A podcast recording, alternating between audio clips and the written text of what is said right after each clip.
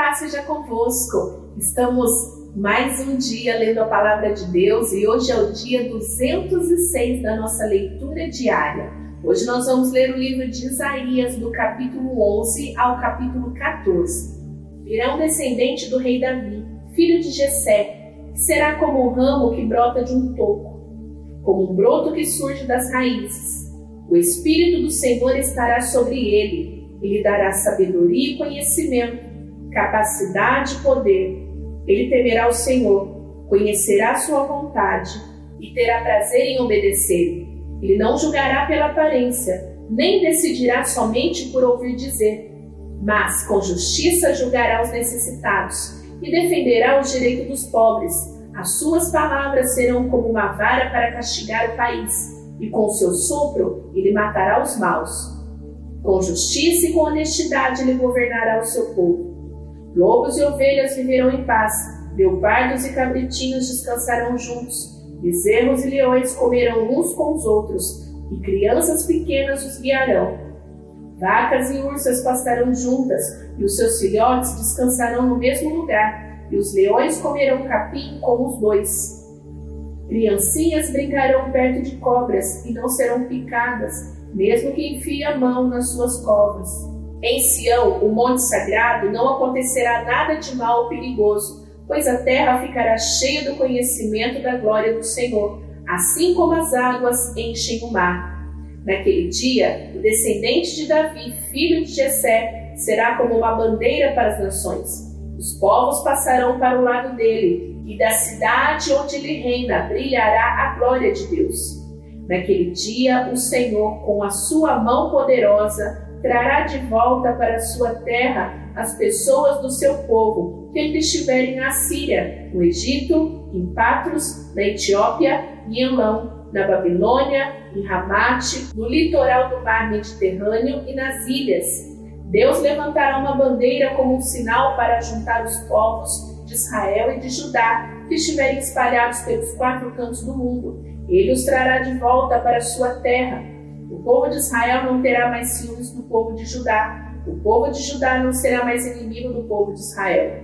Os dois povos atacarão juntos a Filisteia, que fica a oeste. Eles conquistarão os povos que moram no leste e ficarão com as suas riquezas. Derrotarão os Edomitas, os Moabitas e os Amonitas. O Senhor secará o golfo de Suez e enviará um forte vento contra o rio Eufrates. Deixará que sobrem somente sete ribeirões e qualquer um poderá atravessar a pé. Assim como houve uma estrada para os israelitas que saíram do Egito, também haverá uma estrada boa saindo da Síria, e por ela passarão as pessoas do meu povo que estiverem vivas. Naquele dia, todos cantarão assim: Eu te louvo, ó Senhor, Tu estavas irado comigo, mas a tua ira já passou e agora tu me consolas. Deus é o meu Salvador, eu confiarei nele e não terei medo, pois o Senhor me dá força e poder, ele é o meu Senhor. Cheio de alegria, todos irão até as fontes e beberão a água que os salvará. Naquele dia, todos cantarão esta canção: Louve o Senhor, gritem pedindo ajuda de Deus. Digam a todos os povos o que ele tem feito e anunciem sua grandeza. Cantem hinos de louvor ao Senhor, pois ele fez coisas maravilhosas, que o mundo inteiro saiba disso. Moradores de Sião, alegrem-se louvem a Deus, pois o santo e poderoso Deus de Israel mora no meio do seu povo. Esta é a mensagem a respeito da Babilônia que Isaías, filho de Amós, recebeu numa visão. Em cima de um monte pelado, levantem a bandeira de guerra. Deem ordem para os inimigos atacarem, levante a mão como sinal para que eles entrem pelos portões da cidade majestosa. O Senhor está chamando os seus soldados fiéis e os homens valentes que se alegram com a vitória. Eles está chamando para que castiguem aqueles com quem ele está irado. Ouve-se uma gritaria nas montanhas. São exércitos que estão se ajuntando. Soldados de muitas nações se reúnem para a guerra. O Senhor Todo-Poderoso está preparando um exército para a batalha. As tropas vêm da Pérsia, um país distante, bem lá do fim do mundo. Na sua ira, o Senhor vai usá-las para destruir a Babilônia inteira. Chorem e grite, pois está chegando o dia do Senhor, A destruição enviada pelo Todo-Poderoso está perto. Os braços de todos ficarão sem força, e de medo os corações deles baterão mais rápido, pois o pavor tomará conta deles. Sofrerão e chorarão como uma mulher com dores de parto. Se torcerão como uma mulher que está dando à luz. Olharão uns para os outros, cheios de medo, e os rostos deles ficarão vermelhos de vergonha. Está chegando o dia do Senhor, dia terrível da sua ira violenta e furiosa. A terra será arrasada e os pecadores serão mortos. Todas as estrelas deixarão de brilhar. Logo ao nascer, o sol ficará escuro e a lua também não brilhará mais.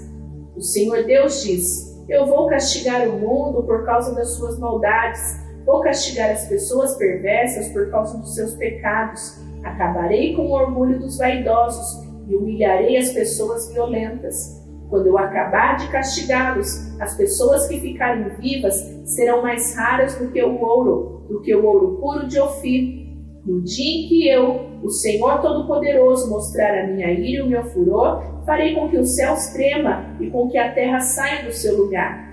Os estrangeiros que moram na Babilônia fugirão e voltarão para os seus próprios países. Serão como gazelas que fogem dos caçadores, como ovelhas que não têm pastor. Os que forem alcançados e forem presos serão mortos à espada. Diante dos seus próprios olhos, os seus filhos serão esmagados, as suas casas serão assaltadas e as suas mulheres violentadas.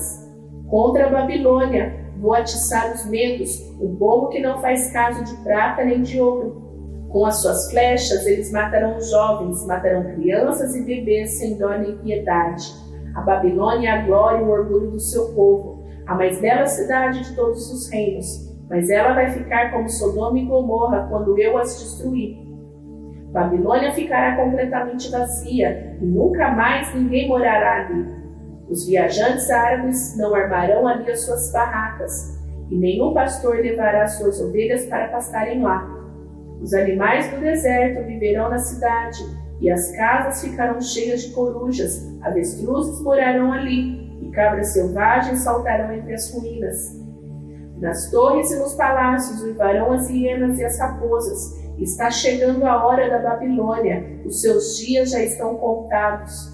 Mais uma vez o Senhor terá compaixão de Israel e o escolherá para ser o seu próprio povo. Fará com que os israelitas voltem para sua própria terra, e estrangeiros irão morar ali com eles. Pessoas das várias nações irão com os israelitas para sua terra, a terra do Senhor, e ali se tornarão escravos e escravos do povo de Israel. Os israelitas terão como escravos aqueles que antigamente eram seus donos, e dominarão aqueles que antes o dominavam povo de Israel, chegará o dia que o Senhor Deus vai livrá-los da escravidão, e assim vocês ficarão livres dos sofrimentos e dos trabalhos pesados que são forçados a fazer. Quando esse dia chegar, zombem do rei da Babilônia, recitando esta poesia. Vejam como desapareceu o rei cruel. Vejam como acabou a sua violência. O Senhor tirou o poder dos maus. Ele quebrou o bastão dos governadores cruéis que na sua ira maltratavam os povos e na sua fúria perseguiam as nações que haviam conquistado. Agora o mundo inteiro está calmo e em paz, e todos cantam de alegria. Até os ciprestes e os cedros do Líbano estão contentes com a queda do rei da Babilônia e dizem: Desde o dia em que ele caiu, não apareceu ninguém para nos derrubar. Lá embaixo, no mundo dos mortos, os seus moradores se preparam para receber o rei da Babilônia. As sombras daqueles que eram poderosos na terra acordam, os que foram reis se levantam dos seus tronos.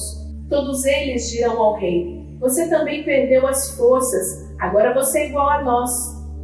Aonde foi parar a sua vaidade? Aonde está agora a música das suas harpas? Elas estão aqui no mundo dos mortos, aonde você vai se deitar em cima de vermes e vai se cobrir com os bichos.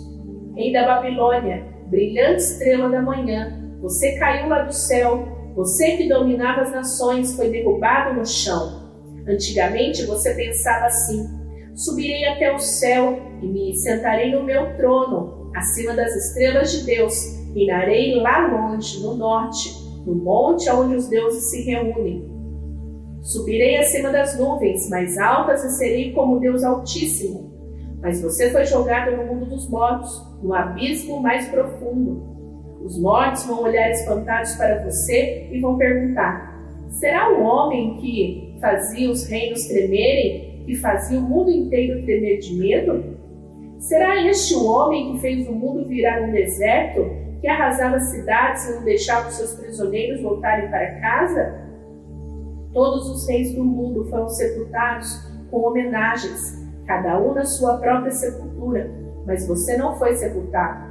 Como se fosse um aborto nojento, seu corpo foi jogado fora e pisado.